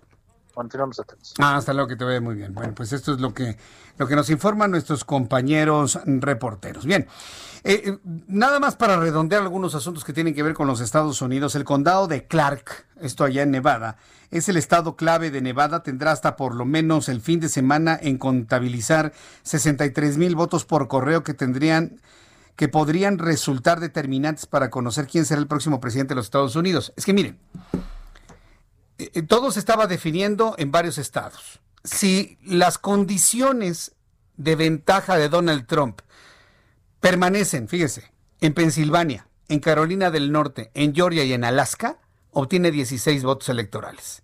Estaban en disputa Michigan y Nevada. ¿Por qué Michigan? Porque en Michigan Joe Biden solamente le, le sacaba una ventaja de ocho décimas y en Nevada la ventaja de Joe Biden es de apenas seis décimas. Con un estado que logre, Donald Trump se convierte en el presidente de los Estados Unidos para los, para los siguientes cuatro años. Y ahora que una vez que ya se determinaron resultados entre comillas definitivos en, en Michigan, solamente le queda Nevada. La disputa, la lucha por los votos electorales, más no el voto popular, porque el voto popular, debo decirle, ese sí definitivamente lo ganó Joe Biden. El voto popular lo, lo ganó Joe Biden. La disputa para poder ser presidente es lo que pasa en Nevada en este momento. Ya los otros estados, mire, están visualizando que a lo mejor le hacen una voltereta en Pensilvania, en Georgia o Carolina del Norte. Ya los otros estados, miren, ni contabilizados, ya están cerrados sus, sus, sus escrutinios. Son estos que le digo, Pensilvania, Carolina del Norte, Georgia, Nevada. Y Nevada se va a convertir en el estado que determine quién va a ser el próximo presidente de Estados Unidos. Se mantiene como ahorita Joe Biden. Logra prevalecer la queja de Donald Trump y logra comprobar que se contaron mal los votos, entonces el próximo presidente será Donald Trump. Imagínense que Donald Trump lo logre. Imagínense cómo llegaría a un segundo periodo presidencial, no nada más demostrando, no nada más ganando la elección como tal, sino además demostrando que tenía razón y que le estaban haciendo trampa, o que había un error humano, ¿eh? Porque hoy por hoy a lo mejor el error humano, que sí existe en la contabilización, en la sumatoria y demás, puede considerarse como un fraude eh, muy bien pensado, ¿no? O premeditado. Pero también consideremos que hay parte del error humano. ¿Por qué le digo esto? Porque en el año 2006, cuando López Obrador pateaba sillas diciendo que él había ganado, pero jamás presentó las copias de sus actas de escrutinio, jamás, jamás, y que pidió el voto por voto, casilla por casilla, y que de manera extralegal pero políticamente correcto, se abrieron las urnas. ¿Se acuerda lo que pasó? ¿Alguien recuerda lo que pasó cuando se volvieron a contabilizar 11 mil casillas en ese entonces, en el 2006? ¿Alguien lo recuerda? Hubo más votos para Calderón, exactamente, Orlando. Volvieron a contabilizar y no nada más se confirmó que no había ganado López Obrador.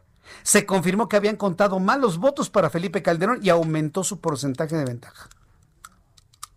Eso es historia, ¿eh? no es un invento, eso es historia.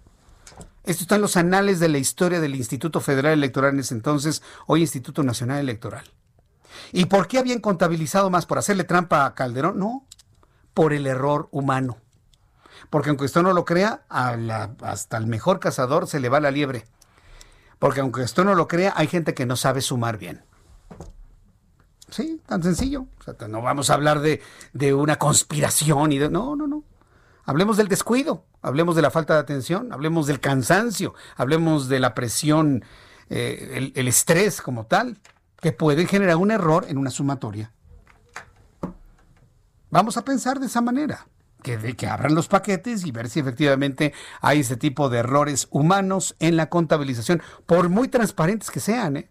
O sea, nadie puede decir que está libre de error, nadie absolutamente. Entonces vamos a ver qué es lo que prevalece finalmente. Entonces ya le comenté lo que sucede en el condado de Clark, que se va a tardar el fin de semana en una rueda de prensa. El responsable del escrutinio del condado, que incluye Las Vegas, la mayor ciudad del estado, Joe Gloria, dijo que por el momento tienen conocimiento de 63 mil votos que faltan por contar, aunque seguirán aceptando todos aquellos sufragios que por correo que lleguen hasta el próximo martes con fecha de envío igual o previa a la de la jornada electoral, fue lo que trascendió.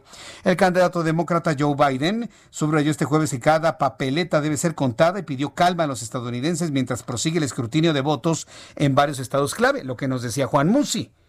La confianza en las instituciones. Y a lo mejor alguien puede decir, es que Donald Trump está enloquecido porque quiere demandar. Lo único que está haciendo es confiar en una institución que le pueda dar certeza de que él ganó. Y Joe Biden, véalo esta actitud de Joe Biden puede conquistar el alma de muchos, muchos. No es un hombre que se esté mostrando ambicioso del poder. Está llamando a la calma. Espérense, vamos primero contando todo, todos los votos cuentan, todos los votos deben ser contados claramente y bueno, pues esta, tranquilidad de ambos es lo que está dando precisamente la certidumbre en los mercados de lo que nos estaba hablando Juan Musi hace unos instantes. Cuando son las 7.16, las 7.16 en este jueves, me da un enorme gusto saludar a Raimundo Sánchez Patlán, subdirector editorial del Heraldo de México. Mi querido Raimundo, qué gusto saludarte, bienvenido, muy buenas tardes. Jesús Martín, qué gusto estar contigo y con tu auditorio aquí en Heraldo Radio. ¿De qué nos escribiste hoy en tu periscopio? Hoy que estuvo observando el periscopio, Miguel Raimundo. Pues fíjate, fíjate Jesús Martín, Mario Delgado, como todos saben, pues ya eh, pues es presidente nacional de Morena, pero no acaba de asumir el cargo cuando ya tiene encima una rebelión interna eh, dentro pues de las filas, del morenismo eh, y es encabezada nada más y nada menos que por Porfirio Muñoz Ledo, que pues no, no cede, aunque le hayan ofrecido eh, pues integrar un, un, órgano que se llama eh, Consejo Consultivo, que se lo ofreció Mario Delgado, lo rechazó y ya le está armando una rebelión interna a Mario Delgado. Eh, la semana pasada, como recordarás, su contrincante, pues, o bueno, ambos contrincantes, por la dirigencia del partido en el poder, pues este pues ya se definieron y Porfirio Muñoz Ledo anunció la creación de su movimiento democrático de Morena Modem, él lo llama así, del cual dijo voy a ser el jefe y pues bueno, ahí quiere capitalizar políticamente pues su nada despreciable 41.4% de apoyo que obtuvo en la encuesta que organizó el INE, lo hace con la bandera de, dice, recuperar la soberanía morenista e impedir que se imponga el imperio del dinero en las elecciones de 2021, es decir, en la repartición de candidaturas, y para ello Jesús Martín no va solo, están con él los integrantes de la corriente conocida como los puros. ¿Y quiénes son estos personajes? Pues los más ultras del partido Jesús eh, Auditorio, los más experimentados además en desestabilizar eh, incluso a gobiernos, los que diseñan y operan campañas negras, los que desconocen a instituciones y autoridades para dirimir conflictos, es decir, los que hacen política en las calles, Jesús Martín. Una probadita de, cómo van a actuar este, estos personajes se vio el pasado 29 de octubre cuando la bancada de Morena, eh, como recordarás, ahí en la Cámara de Diputados, votó para que Ignacio Mier tomara las riendas de la fracción en relevo de Mario Delgado y pues ahí 40 de los legisladores que apoyaron a Muñoz Ledo le hicieron el vacío, decidieron no votar y bueno, a esa parte de Morenas a la que Muñoz Ledo está convocando y la define como la rebeldía militante. Eh, y le está ofreciendo recuperar nuestra dignidad ciudadana. Eh, así las cosas en Morena, pero bueno, Delgado tampoco está solo. Ah, recordemos que supo eh, conciliar con otros adversarios como Gilán Ramírez y Jacob Polemski, e incluso la, querida Citlali Hernández, eh, que ganó la Secretaría General del partido, pues ya está llamando ahora a la unidad. esto Jesús Martín, pues tiene como, como telón de fondo pues ya la carrera presidencial de 2024, porque lo que pretende Muñoz Ledo y pues su clan es atajar al que creen ellos que respalda a Mario Delgado para la asociación presidencial, que es Marcelo Ebrard. Pues bien, pues a mí me sorprendió ahora que me dices que hasta la propia eh, Jacob Polensky está hablando de unidad. ¿Cómo, estuvo? Por cierto, ¿cómo va? ¿Sigue hospitalizada o ya está en su casa luego del fuerte COVID que le dio, eh, Raimundo? ¿Qué, qué ha trascendido sobre ello? Lo, lo que sabes es que sigue en el hospital en buenas condiciones eh, no, no se ha agravado su situación, pero bueno, sigue eh, en este nosocomio eh, siguiendo el tratamiento para que pueda salir pronto de esta, pues de esta terrible enfermedad que, que, nos tiene en ascuas a todos los mexicanos. Muy bien, pues mi querido Raimundo, te leemos en la página 7 del Heraldo del día de hoy, Los rebeldes de Porfirio.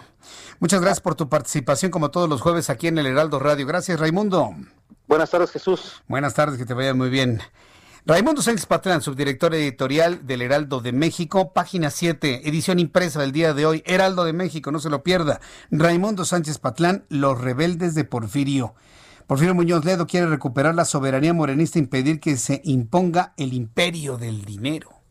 Ha sido el argumento, ¿no? Y en este análisis de Raimundo Sánchez Patlán conocerá usted mucho de lo que se está hilvanando dentro de este partido político, creado, por cierto, por el presidente Andrés Manuel López Obrador. Son las 7 de la noche con 20 minutos, las 7 de la noche con 20 minutos hora del centro de la República Mexicana.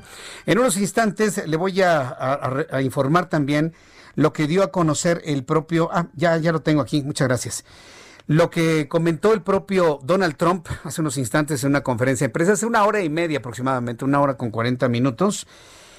Eh, su es que no fue conferencia, luego decimos las cosas por, por, costumbre, pero no fue una conferencia porque no hubo preguntas ni respuestas.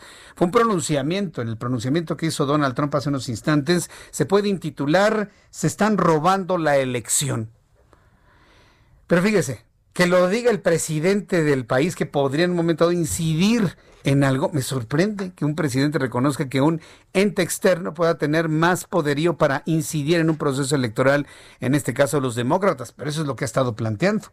Por lo menos esto en cuanto a la visión mexicana, ¿no? ¿Quién tiene más poder para incidir una elección aquí? ¿Un presidente o un independiente, por ejemplo? Ahí yo nomás se lo dejo, ¿no?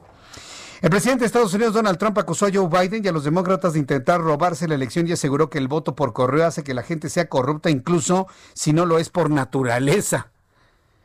Yo gano fácilmente si cuento los votos legales. Si cuentan los votos ilegales, los demócratas pueden intentar robarnos la elección, declaró el presidente en una conferencia de prensa en la Casa Blanca. ¿A qué se refiere a votos ilegales? Lo que en México se conoce como votos nulos. Imagínense un proceso electoral en donde los votos nulos se le den por buenos a uno u otro candidato. Imagínense el escándalo. ¿Por qué lo comparo con el escenario mexicano? Para, para, tratar de entender en nuestra experiencia personal qué es lo que reclama Donald Trump. Él está asegurando que los votos ilegales se le están sumando a Joe Biden. Esa es su argumentación. ¿Qué es un voto ilegal? Lo que para nosotros sería un voto nulo en México. ¿Por qué es un voto nulo? Porque no se tachó, porque se votó por cantinflas, porque se ocuparon dos casillas, porque no es claro, porque llegó a destiempo, por la razón que sea, ¿no? Se nulifique un voto. Ah, bueno, ese es el argumento que tiene Donald Trump. Dice que tiene pruebas para demostrarlo. Eh, además dijo que ha podido triunfar en algunos estados a pesar de la histórica interferencia electoral de los grandes medios, las grandes empresas de tecnología, los magnates, incluso acusó a los banqueros de Wall Street y a los intereses especiales eh, que financiaron a los demócratas. Estamos ganando mucho en todas las ubicaciones clave y luego nuestros números comenzaron a reducirse de manera milagrosa en secreto.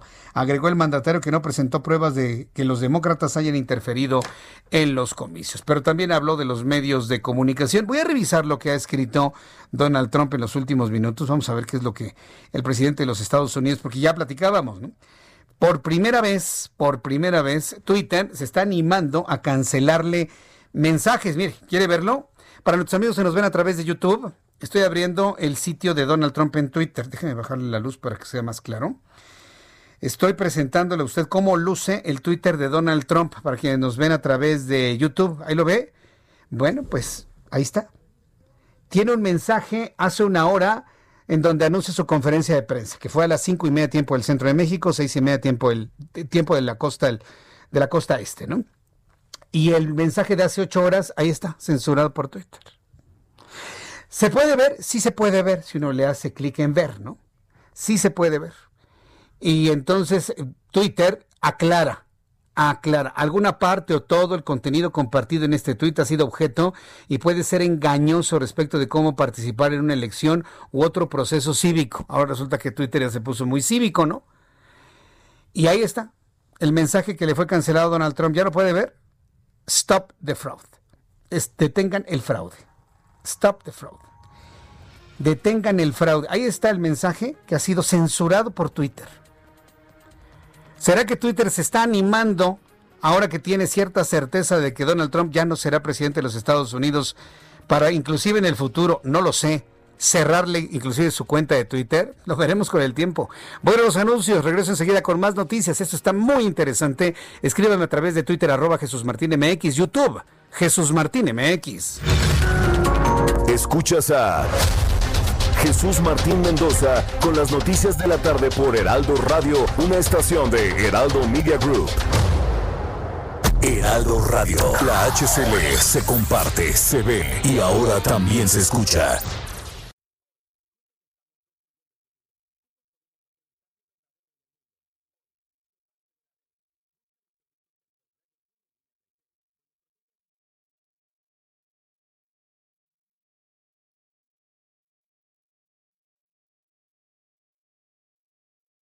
Radio. La HCL se comparte, se ve y ahora también se escucha.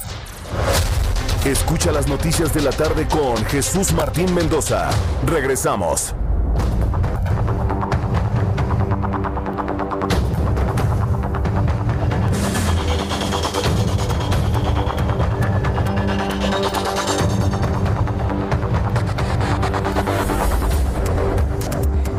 Media, las 19 horas con 30 minutos hora del centro de la República Mexicana. Vaya, qué timing, Raimundo Sánchez Patlán, qué timing, qué bárbaro, qué bárbaro. Ahora sí me dejó sorprendido Raimundo Sánchez Patlán nuestro eh, subdirector editorial del Heraldo de México, para que usted vea cómo este periódico de todas las mañanas, el Heraldo de México, está en manos de periodistas, vaya, con una, con una, con un olfato impresionante. ¿Qué nos decía hace unos instantes Raimundo Sánchez Patlán sobre la situación de Porfirio Muñoz Ledo? Bueno, yo creo que lo ha de haber escuchado, ¿eh? Y por eso don Porfirio se animó a publicar lo siguiente en Twitter. Escuche usted, súbale el volumen a su radio. Invito a los legisladores, militantes de base, así como las organizaciones sociales, para que se unan al movimiento democrático de Morena, que podría convertirse en un movimiento democrático nacional. Está anunciando Porfirio Muñoz Ledo la fractura dentro de Morena, una escisión dentro de Morena. Es verdaderamente sorprendente, increíble lo que en estos momentos Porfirio Muñoz Ledo está tuiteando. Estoy buscando a Mario Delgado, a ver si tengo oportunidad, Orlando, de tener la primera impresión de, de, Mario Delgado, quien todavía sin tomar todo el control del Movimiento de Regeneración Nacional, su contrincante, quien resultó derrotado, pues una de dos, o está llamando a un quiebre, a una escisión, o a la creación de la primera tribu dentro de Morena, que va a ser una tribu, podría ser una tribu muy, muy crítica, pero vaya, ¿a, qué, ¿a qué le recuerda Movimiento Democrático Nacional? ¿A qué le recuerda? Claro, al movimiento que hizo Porfirio Muñoz Ledo dentro del PRI y que finalmente resultó en el Partido de la Revolución Democrática, cuando fue el Frente Democrático Nacional, es exactamente la misma idea. Pero la diferencia es que cuando Porfirio Muñoz Ledo se le ocurrió esta idea genial, pues el PRI tenía 70 años en el poder. Pero a mí me sigue sorprendiendo mucho que lo plantea Raimundo Sánchez Patlán en su periscopio el día de hoy, lo comenta en el Heraldo Radio y minutos después Porfirio Muñoz Ledo lo anuncia de manera oficial. Tiene ya varios miles de comentarios, de, de, likes, este anuncio de Porfirio Muñoz Ledo, en donde está haciendo un llamado a legisladores, militantes de base, así como organizaciones sociales para que se unan al movimiento democrático de Morena, MODEM, entonces vamos a tener un Morena y vamos a tener Modem, que podría convertirse en un movimiento democrático de México. Eh, no, pues esto es obligado, ¿eh? Para que el presidente de este país diga algo, ¿eh? Si se acuerdan, ¿no? Que hay un presidente emanado desde Morena, ¿verdad? Sí, como ya casi no lo mencionamos a esta hora de la tarde, porque ya no tiene ningún sentido hablar de la mañanera a estas horas, no tiene ningún sentido, ya está totalmente rebasada la mañanera y ya usted que escucha el Heraldo Radio sabe que aquí damos bajo perfil a esto, pues mañana va a ser interesante saber lo que diga López Obrador sobre cómo se está resquebrajando el partido que él mismo creó, que él mismo fundó. Vaya que si está intenso esto. Entonces, bueno, pues vaya un reconocimiento a este olfato periodístico de Raimundo Sánchez Patlán, quien hace unos instantes de platicaba precisamente sobre este asunto. Vamos con mi compañero Augusto Atempa. Vamos directamente hasta calles de la colonia Florida, alcaldía Álvaro Obregón, en el sur de la Ciudad de México, de manera concreta en la calle de Iztaccíhuatl. ¿Qué sucede en estos momentos? Adelante.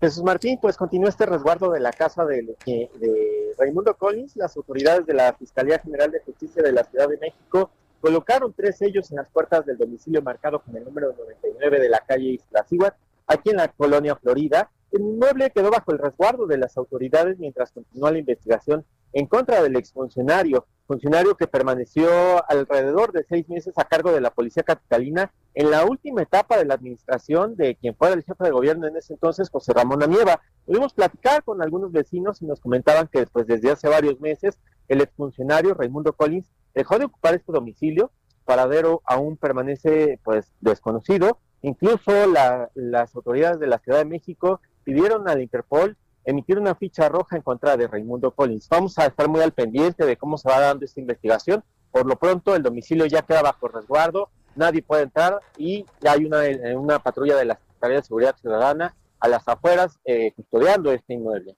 Pues, Martín, reporte. Oye, Augusto Atempa, este, vaya, estaba revisando en las imágenes de Google Maps.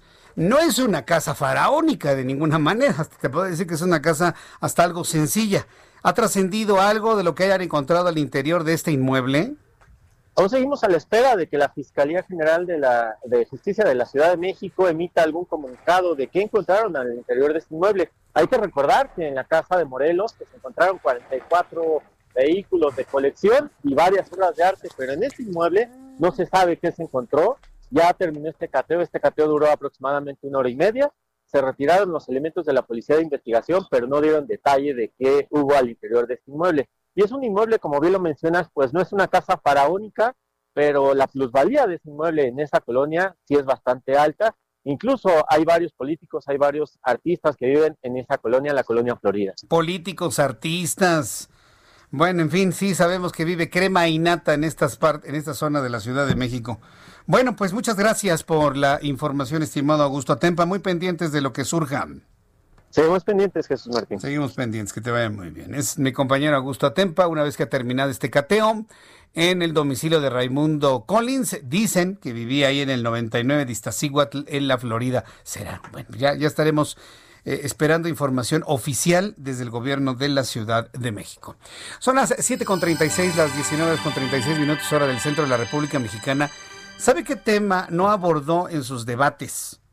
ni Joe Biden ni Donald Trump, porque es un asunto que la verdad les viene valiendo, les viene guango, como se dice eh, de manera coloquial. Es un asunto que no les importa porque no les deja dinero, aunque la agenda ecológica puede ser muy generosa, eso hay que reconocerlo.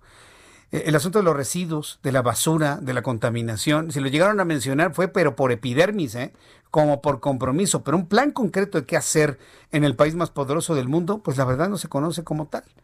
Es en México en donde empiezan a surgir ideas, planteamientos muy interesantes sobre qué hacer, por ejemplo, con los residuos electrónicos. Usted no tira su teléfono celular porque le tiene cariño como si fuera un familiar, pero hay quienes sí tiran la pantalla de cinescopio de la computadora antigua, el, la impresora, el CPU, muchos teléfonos celulares, audífonos inalámbricos, audífonos alámbricos, en fin, una gran cantidad de cosas electrónicas se tiran ¿Dónde lo pongo? ¿En orgánico o inorgánico? No, pues por lógica en orgánico, pero en realidad debemos disponerlo así. Carlos Álvarez Flores, el ingeniero Carlos Álvarez Flores es presidente de México Comunicación y Ambiente. Usted lo conoce todos los jueves con sus minutos de cambio climático. Ingeniero, qué gusto saludarlo hoy aquí en el estudio. Bienvenido. Muy buenas noches, qué gusto. Nuevamente estamos aquí. Bueno, me estuve cuidando mucho porque yo ya tengo 66. ¿eh? Tú eres un jovencito, ¿verdad? Yo tengo 66. Entonces me tengo que cuidar más, ¿verdad? por eso no venía al estudio. Pues no me dejaba salir mi esposa. Por el COVID. Mi esposa dijo, no sales, porque si sales, olvídate, me traes a mí eso y me muero. Mi mujer es de alto riesgo. Entonces, aquí estoy, contento de estar nuevamente en vivo. Gracias por estar aquí estoy. con nosotros, Vamos a dar la numeralia. A ver, numeralia. Acuérdate que yo soy ingeniero, ¿verdad? Del Poli. ¿eh? yo no fui a Harvard ni al MIT ni nada. Yo soy del Instituto Politécnico Nacional. Y soy de un pueblito de Michoacán. Pero con eso es suficiente. Fíjate, con eso me sobra. Me basta y me sobra para platicarles y comentarles lo importante en el tema hoy de esa que le dicen basura electrónica. Bueno, hay un dato del 2008 de la Organización Económica de, la OCDE, perdón, en donde dice que del 1 al 3% de la producción mundial global de todos los residuos sólidos urbanos puede ser electrónico, del 1 al 3%. Del 1 al 3%. Es un dato 2008, probablemente ahorita ya esté más afinado, pero eso es lo que tengo de la OCDE. Entonces, en realidad, de lo que estamos hablando es de que les voy a dar datos de Asia. El continente que consume más, ¿verdad? Que genera más basura electrónica es Asia. 24.9 millones de toneladas solamente en el 2019. Eso lleva, de acuerdo con sus 1.300 millones, acuérdate que son muchos chinos, 5.6 kilómetros por per cápita. América, estamos en 13.1 millones América de toneladas en el 2019 y el consumo, el desecho per cápita es de 13.3. O sea, nosotros tenemos más del doble, casi tres veces más per cápita que los chinos. Nosotros. Nosotros, ¿eh? como la ves. Y no somos así, como digo, hablando de México. Electrónico. Electrónicos, ah, eléctricos, sí. Pues Electrón, cambian celular cada Electrón no le hace, yo ya tengo tres años con este, ya está parpadeando, ¿eh? porque así es, es el chiste, que sea obsolescencia programada. ¿Cómo crees que me van a vender este para, como el Mercedes-Benz? ¿Te acuerdas que el Mercedes-Benz era para toda tu vida? Sí. Este es más para tres años, ya empieza a parpadear este. Ya empieza a fallar. ¿Digo la marca o no? No se va- la- no, porque le la voy a echar. No, no, mejor no, porque No. si no me van a. No, no, no, no digo la marca. Sí, pero- sí, porque si digo. Pero yo estoy de acuerdo en que es más Ya- marketing que otra Bueno, cosa. por eso, ¿eh? ya está parpadeando. Bueno, Europa, 12 millones de toneladas con 16.2 per cápita. Ese es el, en el mundo, es el que genera más basura per cápita los europeos. Aunque como continente, como es más chico, 12 millones de toneladas. África, 2.1 millones de toneladas con un 2.5 per cápita. Oceanía, 0.7 millones de toneladas con 16.1 per cápita. Qué chistoso. Oceanía, o sea, Australia, Australia. eh, abajito de Europa. Y luego nosotros en 13 y luego Asia en 5.6. Ahora bien, ¿qué hay dentro de estos aparatos? Como les dije el otro día, pues es que hay oro, plata y palabra. ¿Y dónde está el oro? Me dijiste. ¿Dónde está el oro? Bueno, pues lo dejé para hoy en exclusiva. Está en los en los circuitos impresos, en esas tarjetas. Acuérdate que hay una que tarjeta madre y que no sé qué. Esos cuadritos Esos cuadritos. como Y ahí hay unos circuitos impresos, ¿verdad? Y ahí está el oro y la plata. ¿Por qué se usa oro y plata para el Bueno, pues por su condición, en el caso de la temperatura, de la conductividad, ¿verdad? De la reactividad como metal de la energía. O sea, aquí se requieren impulsos rapiditos, porque acuérdate que es rapidito. No eso de que le picas y no se tarda. No, tiene que ser milisegundos, o sea, rapidito todo, por eso están ahí. Ahora, también hay metales básicos, ¿cuál? Cobre, hierro, níquel, estaño, aluminio o zinc. También tenemos plomo, arsénico, cadmio, cobalto, cromo, mercurio, selenio y bismuto, aparte del famoso vidrio de plomo y plásticos. Polipropileno, poliestireno, policarbonato y el ABS. Entonces, algunos de esos son plásticos de ingeniería porque están aquí adentro. No es como el plástico este, ¿verdad? No, bueno, este es polietileno. No, no, no, no, no. Aquí adentro hay unos más finos porque deben tener ciertas condiciones para resistir estar junto al metal. Hay energía, hay calor y que no se prendan, que no se incendien. Vi por ahí un video, ¿eh? Hace unos meses, donde un celular se prende.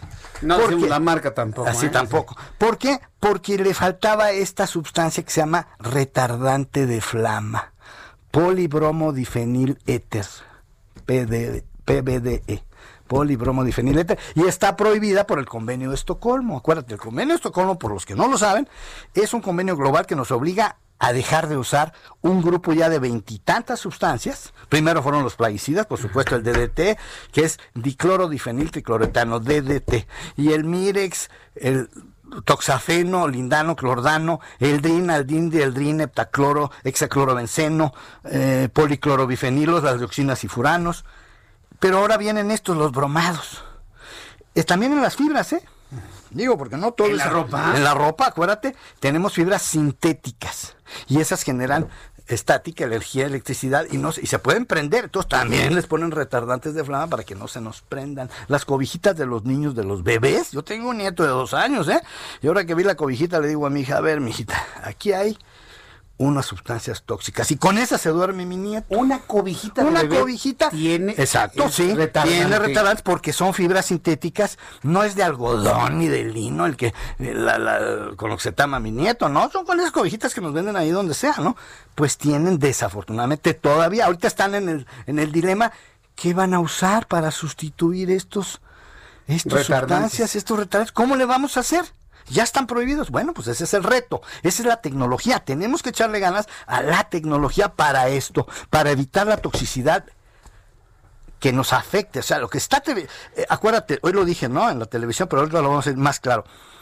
El maestro Ricardo Ortiz Conde, que le mando un saludo, que nos está escuchando, es el director general de gestión integral para materiales y actividades riesgosas de la Semarnat, un ingeniero ambiental profesional, lo conozco hace más de 15 años y él es todo un profesional y él le interesa mucho ahora, ahora porque él entró hace poco ahí a la Semarnat con este nuevo gobierno de la 4T y le interesa mucho que promovamos esto, que los mexicanos sepan que entre las manos tenemos sí valores, aquí hay residuos valorizables, el 65% de lo que está hecho este celular es valorizable, tiene un valor y además tiene recursos naturales que todos creemos que, que vamos a estar extrayendo infinitamente todos los metales. ¿Qué crees? Claro que se van a acabar. No nos va a tocar a mí, a mí no me va a tocar cuando se acabe el cromo, el cobalto, el cadmio. Pero el cobre en el 2030, ya te lo dije. 2030 está pronosticado para que saquemos el último kilogramo de mineral de cobre. En el 30 faltan 10 años. No, va a haber ni en las barrancas ¿Y cómo vamos? Y que, exacto, ya no va a haber ningún yacimiento. Esa de Mexicana del Cobre, que no quiero decir la empresa, pero todo el mundo ya sabe cuál, la que se le derramó un poquito ahí en un río, así como de 200 kilómetros. Esa empresa es la dueña de Mexicana del Cobre. Entonces, el tema es que nosotros no podemos pensar que este planeta es así como infinito. Todo es finito y todos los metales va a llegar un día, no sé cuándo, en el 100 o en el 150, donde ya no vas a ya no hay nada debajo del suelo. ¿Y ahora qué hacemos? ¿Cómo lo vamos a resolver? ¿Cómo vamos a vivir? Pues entonces tenemos que empezar desde hoy a reciclar, recuperar, reciclar y darle vuelta, porque el reciclaje de los metales es perfecto, o sea, es lo mejor. No es el caso de los plásticos, aunque ya algunos ya lo hemos discutido, algunos, muchos son reciclables, otros no, pero el tema es que los metales sí son reciclables y tienen un valor. Pero sobre todo el proyecto este que se llama Residuos con COPS, que encabeza la Semarnat, con, como le dije, con el maestro Ricardo Ortiz Conde e Ives. Ives Gómez Salas, que es el coordinador del proyecto, que me está escuchando también, le mando un saludo. Estamos empeñados, digo estamos porque yo estoy involucrado, me interesa el tema, porque es un tema muy importante. ¿Por qué no reciclamos más? ¿Por qué cada día se consume más?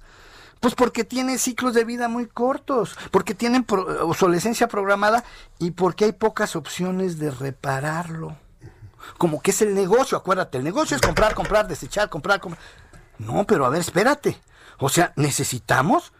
¿Qué, qué tal si este aparato que ya me está relampagueando?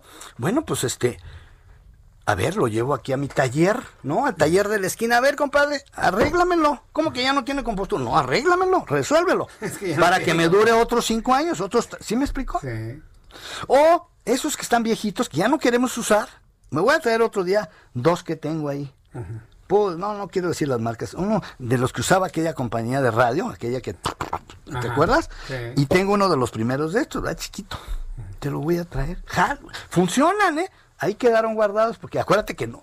Tú ya te compraste el último modelo. Eh, Oye, pero vale 45. 45 mil pesos el último de estos. Sí, sí, ya lo vi. 45 es la versión más grande.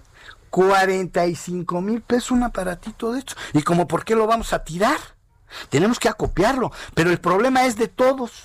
Del fabricante, del importador, del distribuidor, del consumidor y del gobierno. Porque los gobiernos tienen una responsabilidad. No es solamente administrar el dinero de los mexicanos, no. También tienen una obligación. Tenemos leyes y un marco normativo que nos obliga a qué? A manejar y gestionar adecuadamente todos los residuos, no solamente estos, pero aquí hay mucho dinero. En México puede haber 25 mil millones de pesos anuales si sacamos este 65% de los materiales que tienen estos equipos. 25 mil millones de pesos anuales, pues yo creo que generarían una cadena de valor muy importante y de empleos. ¿Qué le hace falta a México? Empleos, ¿verdad? ¿Para qué le andamos buscando? ¿Con qué? ¿Cómo le vamos a hacer? Pues vamos a reciclar, vamos a copiar, reciclar, separar, reaprovechar y vamos a darle vuelta a los metales porque no podemos seguir extrayendo y extrayendo permanentemente. Se acaba. Es como el agua. Tenemos que reciclar el agua. México no recicla ni un litro de agua, por favor. Ahora bien, como te lo dije, una tonelada de basura electrónica tiene más oro que una tonelada de mineral de una mina de oro. O sea, si yo me voy a una mina, saco montones de tierra, saco una tonelada, una tonelada encuentro menos oro que en una tonelada, que en una de, celulares. tonelada de celulares para acabar pronto. Ya. Eso es un dato rapidísimo no se está reciclando mucho. El oro estamos sobre el 10 y 15%. O sea, estamos tirando el 85% del oro ahí, tirado. ¿Pero por qué? Si el oro, bueno, pues es más, o tú conoces, bueno, si hay otras cosas más caras que el oro, no quiero decir cuáles, pero sí, o sea, pero dentro de la legalidad, más del oro es lo más caro, ¿no? Entonces, aquí está, una tonelada de placas, ya, placas, ahora sí, electrónica, puede tener 200 gramos de oro. Una tonelada de puros celulares podría contener hasta 300 gramos de oro. Mientras que una tonelada de mineral puede tener 5 gramos de oro. Una tonelada, o sea, mil kilos. Por eso cuando sacan y muelen tanto mineral, dices, a ver, ¿cuánto vamos a... Un millón de kilos aquí a la tina de flotación. Un millón para sacar unos cuantos gramos. Y aún así es negocio.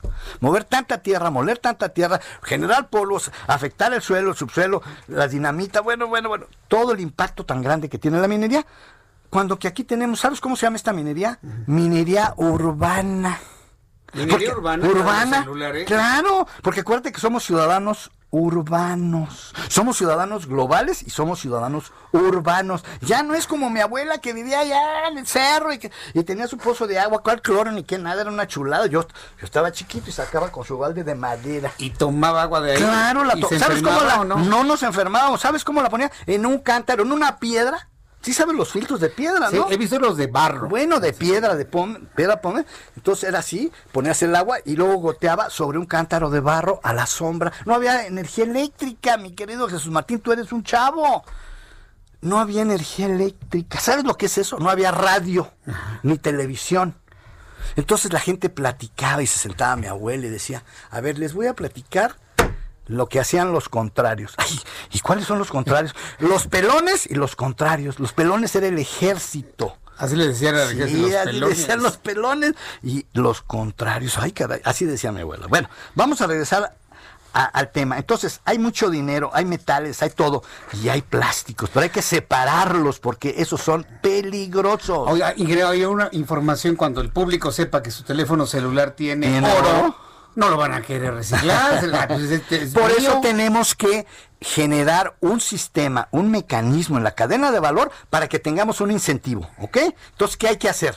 Bueno, hay que hacer mucho trabajo, por eso este proyecto es muy importante. Programa de Naciones Unidas para el Desarrollo puso 5 puntos, casi 6 millones de dólares Bien. y están estos dos personajes, ¿verdad? Don Ricardo Ortiz Conde e Ives Gómez Salas y otros que estamos ahí incluidos, que estamos ayudando, pero yo les pido a todos, vamos a seguir hablando de esto, porque viene lo difícil, porque nos tenemos que poner de acuerdo todos, los empresarios, todo.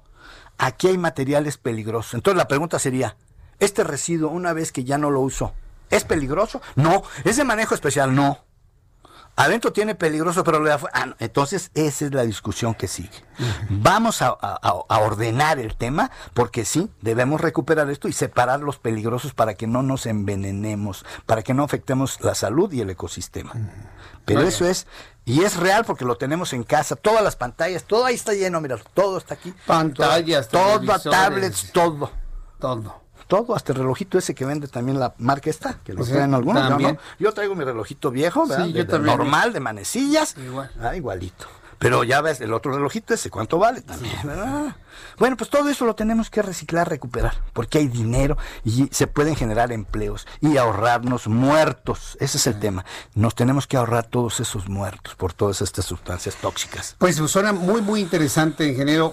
Platíquenos en la siguiente entrega cómo va este asunto, dónde el público puede Sí. sumarse, porque tiene que haber una gran Vamos a estrategia hacer eso, vamos a hacer para eso. captar todas estas toneladas. Se va a generar toda la estrategia con los gobiernos estatales para que todos empiecen ya a generar su estrategia de centros de acopio para que los todos los usuarios tengamos ¿A dónde lo voy a llevar, verdad? Efectivamente, ¿y a dónde lo llevo? Es que hay una campaña y viene cada quién sabe cuántos meses o cada año. No, no, no, no, no. Tiene que ser permanente, porque el incremento de las ventas es enorme. No, con la pandemia subió Sí. la venta de todos los electrónicos. Sí, ya lo vi.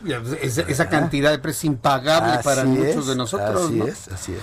Pues ingeniero Carlos Álvarez Flores, es un gusto tener nuevamente aquí en el estudio. Ahí le mandan muchos saludos, Sí, muchas personas está, que, no, no, pues que le agradecen y le reconocen ser politécnico, ¿eh? Muchos le están Y diciendo, soy ¿eh? del Instituto Politécnico Nacional que fundó don Lázaro Cárdenas del Río, por los que no lo saben. Muy bien. Gracias, ingeniero. Muy buenas noches. El ingeniero Carlos Álvarez Flores, presidente de México Comunicación y Ambiente. Ya nos vamos. Muchas gracias por acompañarnos el día de hoy.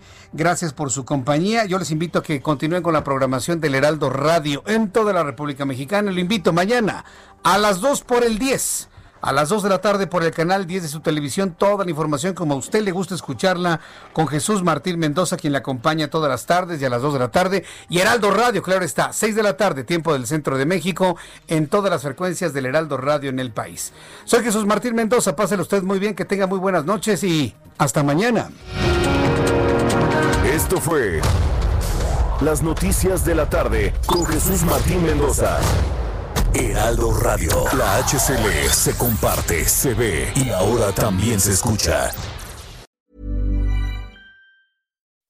When you make decisions for your company, you look for the no brainers. If you have a lot of mailing to do, stamps.com is the ultimate no brainer. Use the stamps.com mobile app to mail everything you need to keep your business running with up to 89% off USPS and UPS. Make the same no brainer decision as over 1 million other businesses with stamps.com. Use code PROGRAM for a special offer. That's stamps.com code PROGRAM.